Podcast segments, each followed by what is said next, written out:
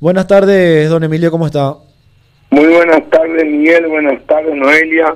A las órdenes. Doctor, conversar un poquitito con usted. ¿Qué va a pasar en caso de que hoy se realice un juicio político a Mario Abdo Benítez y a Hugo Velázquez como lo está planteando la oposición? Recién hablaba el presidente del PLRA, Efraín Alegre, y también Carlos Filisola, referente del Frente Guazú. Decían ellos, se tienen que ir los dos asumir el presidente del Congreso esta responsabilidad y convocar a una nueva elección si es que hoy se da esta salida de Mario Abdo Benítez. ¿Cómo ve usted eso, doctor?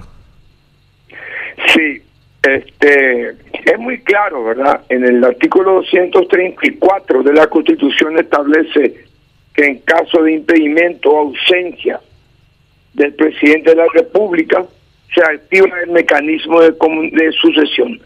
Presidente, vicepresidente, presidente del Senado, presidente de diputados y presidente Corte Suprema de Justicia.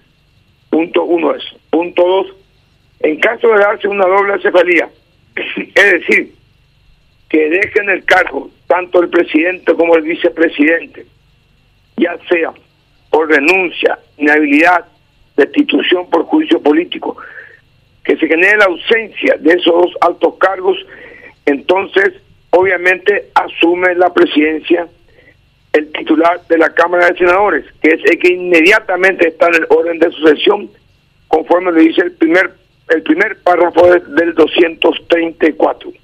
En segundo lugar, obviamente ahí viene y se aplica lo que dispone el mismo artículo en el tercer párrafo. Si esa vacancia se produce durante los tres primeros años del periodo constitucional, se convocará a elecciones para cubrirla. Aún no llegamos a los tres primeros años, por lo tanto debe convocarse a una elección para cubrir eh, la salida es clara, ¿verdad? Eh, y si se da esos dos, con esas dos vacancias, como aún no llegamos al año 3, que creo sería el 15 de agosto del 2021, entonces en ese caso debe convocarse a elecciones. Es decir, el presidente del Senado estaría interinando en la presidencia de la República y una vez que se realicen las elecciones y asumen electo, este señor volvería al Senado y asumirían los electos. Eso es lo que dice el 234, Miguel. Bastante clara, por cierto, la Constitución Nacional respecto al tema de la cefalía, doctor. ¿Cómo ve toda esta situación justamente? Se habla del tema del juicio político. Eh, ¿Cómo ve esto si es que se da y bueno, cómo, cómo quedaría nuevamente nuestro país, doctor? Mire, si algo yo he vivido o he padecido en esta vida el juicio político. Yo estuve, cuando fui senador, hubo juicio político a miembros de la Corte y cuando fui asesor jurídico de la presidencia, hubo juicio político eh, aplicado a Fernando, al presidente Fernando Lugo. Y siempre una tensión extrema, nunca agradable, siempre es extrema. Y nuestra constitución no tiene otra válvula de escape para los conflictos así, no tiene, lastimosamente. Otros países o sistemas semiparlamentaristas podrían tener adelanto de elecciones, por ejemplo, ¿verdad? En que el mismo presidente dice ante la crisis se convoca elecciones, pero en este caso no hay. Nuestra constitución, aunque muchos dicen lo contrario, es fuertemente presidencialista con instituciones del sistema parlamentario. Y acá no hay otro camino. Si hay mal desempeño del Ejecutivo, si hay eh, mal desempeño y si así lo consideran la Cámara de Diputados y Senadores, pues el juicio con político del camino, como también pueden no existir los números y puede perfectamente no darse. Y eso ambas salidas son constitucionales. No porque yo coincida con A o B va a ser constitucional. Si no hay números y no hay juicio político y no va a haber vacancia. Otra alternativa es que la misma persona voluntariamente dejen el cargo, pero eso no suele ocurrir en política. Entonces, yo creo que para todos los casos, ya sea para juicio político, renuncia, etcétera, eh, está previsto en el 234. Y siempre hay que buscar acá el interés general, el, interés superior de la sociedad. Y que eso no, en nuestra constitución, el que interpreta esa situación en estos momentos de crisis es el Poder Legislativo, expresamente. Así está en la constitución, así está en los artículos 1, 2 y 3, así está en el artículo 234 y así está en el artículo 225 que habla del juicio político. Es el Congreso. Y el Congreso no tiene, no coincide con esta visión, y bueno, va a estar consolidando al presidente al no reunir los números y no va a haber juicio político. Eso es lo que jurídicamente es muy claro para mí, señores. Ya, doctor. ¿Y qué pasa con un precedente como el que tenemos con el caso González Maki? ¿Cómo se puede volver a dar esa situación?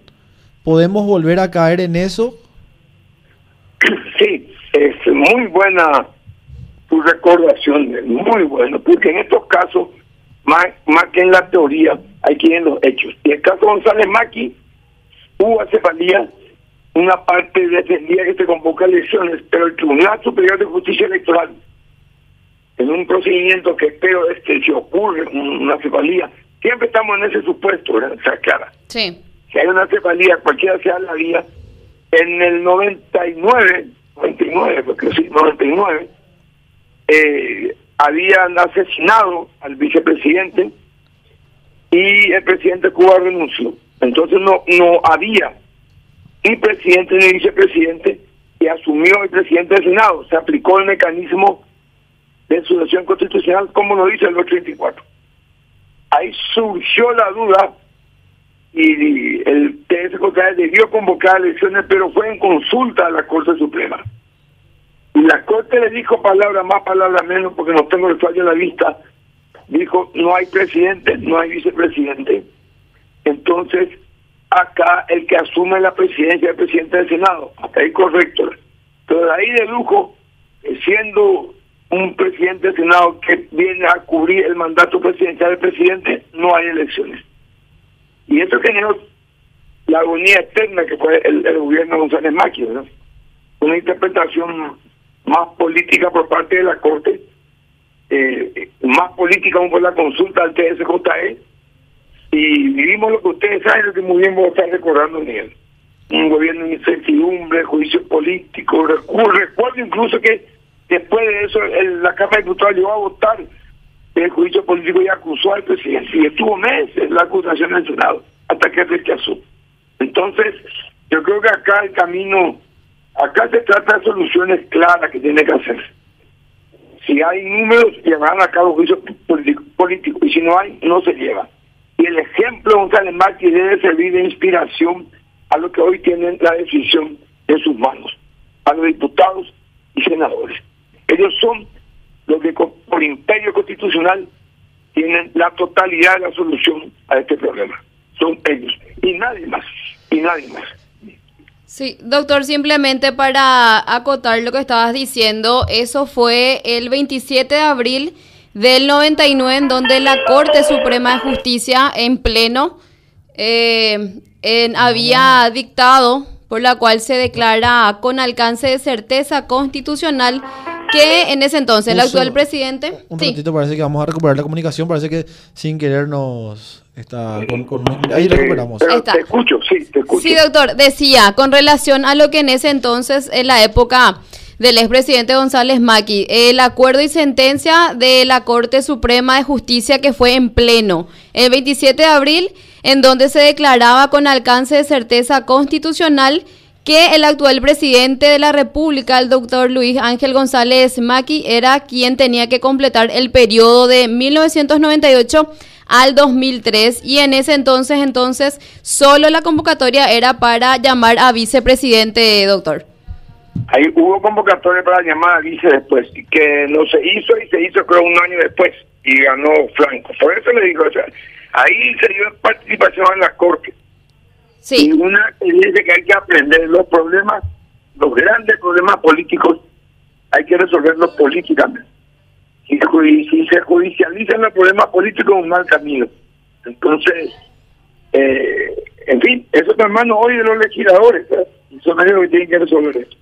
Doctor, y hablando un poco de lo que son los juicios políticos, esta posibilidad, hablamos ya de supuestos de acefalía, pero el, en el pasado nos dejaron sabores bastante amargos los juicios políticos y hasta hoy nos traen problemas. Hablamos del caso de, del juicio político de los ministros de la Corte en su momento, Carlos Fernández Gadea, Bonifacio Ríos hoy vemos que Paraguay a nivel internacional está, el Estado paraguayo está en una situación muy apretada, en una situación muy difícil. Eso fue uno de los problemas que 18 años después seguimos arrastrando. Vemos también lo que pasó con el juicio político al presidente Fernando Lugo.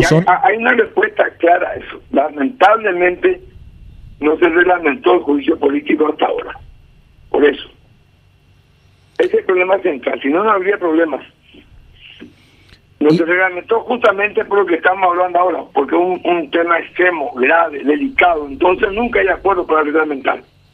Si usted le entrevista al senador Víctor Ríos, que es un actor de un proyecto, yo les recomiendo que se pueden hablar con él, donde establece claramente el derecho a la defensa, a ser oído, porque lo que está mal en el juicio es aplastar el derecho de la persona, no escucharlo.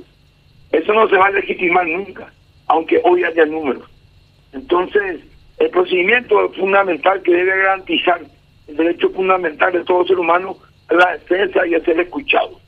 Pero eso ya entra en el caso del juicio político. Acá hay varias alternativas.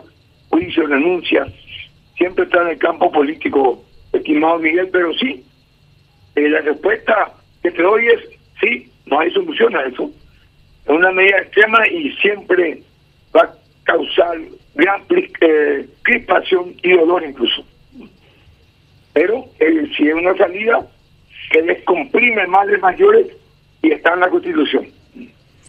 Y doctor, prácticamente parece un mecanismo para, para sacar autoridades. Recordará también, como estábamos hablando, el caso de, de la renuncia de Cuba Brown en su momento. Se dio un marzo paraguayo y luego ya la amenaza de juicio político y la, la, la renuncia del expresidente. En el caso Fernando Lugo también eh, ocurrió la, la, masacre de Curubatú y luego ya se dio también la, el, el, llamado juicio político. Él no renunció, él se sometió a este juicio político y justamente lo que usted está mencionando también, no hay garantías, no está reglamentado el juicio político. Conviene a muchos que no siga así o es una falta solamente de acuerdo? Porque vemos que muchas eh, veces cuando nos conviene... Es lo que, sí, es una falta de acuerdo. Es imprescindible eh, tener reglamentado el juicio político. Por eso es, ahí está discusión, por eso surge ahora esto, porque no está reglamentado. Si está reglamentado, te decir acusar, tanto número, sería para que conteste, se eleva, se vota, si hay números, se eleva al Senado, sencillo, con siete o ocho artículos se podría. Pero no hay, justamente por lo que vos decís, no hay acuerdo, Miguel. Es un tema relevante, delicado. Así que acá, volviendo al, origen de esta conversación, necesitamos que el Congreso decida cuanto antes. Si ellos consideran que no hay número, y bueno, que no haya número y que se siga trabajando así. Y si ellos consideran que es necesario el juicio y hay números, que se lleva adelante. Y si ahí se pierde la votación, es una regla de la democracia y no, no, no, no, termina el juicio político. Pero yo creo que toda crisis requiere una respuesta, esta por lo menos rápida y urgente de los dirigentes nacionales. Muchísimas gracias, doctor, por su tiempo y por compartir con Radio Primero de Marzo. Gracias a ustedes. Un abrazo y a las órdenes. Así teníamos entonces al doctor Emilio Camacho, abogado constitucionalista, entonces Noelia, hablándonos un poco sobre lo que es la posibilidad de una cefalía en caso de un juicio político a estas alturas del gobierno de Mario Abdo. Ya del doctor Emilio Camacho pasamos al diputado Raúl Latorre. Buenas tardes, diputado, ¿cómo está?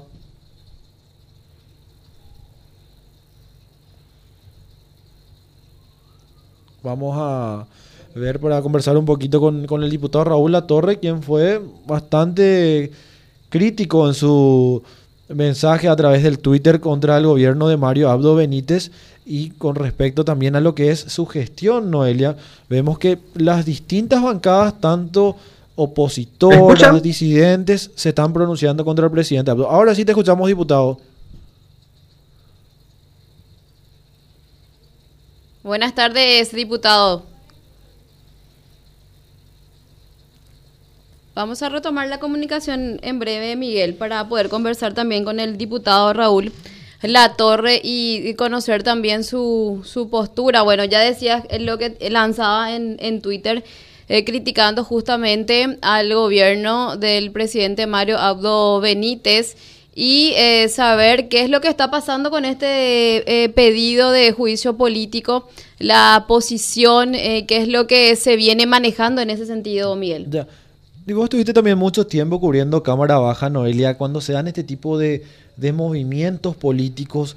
¿Cómo es? ¿Cómo, ¿Cómo, las distintas bancadas se reúnen? Los distintos actores políticos van congeniando y buscando también reunirse. Si bien tenemos pandemia ahora, pero ¿Cómo se suele dar muchas veces el movimiento en la Cámara Baja cuando hay este tipo de cuestiones políticas que afectan a un jefe de Estado? y realmente es intenso, ¿verdad? Eh, se empiezan las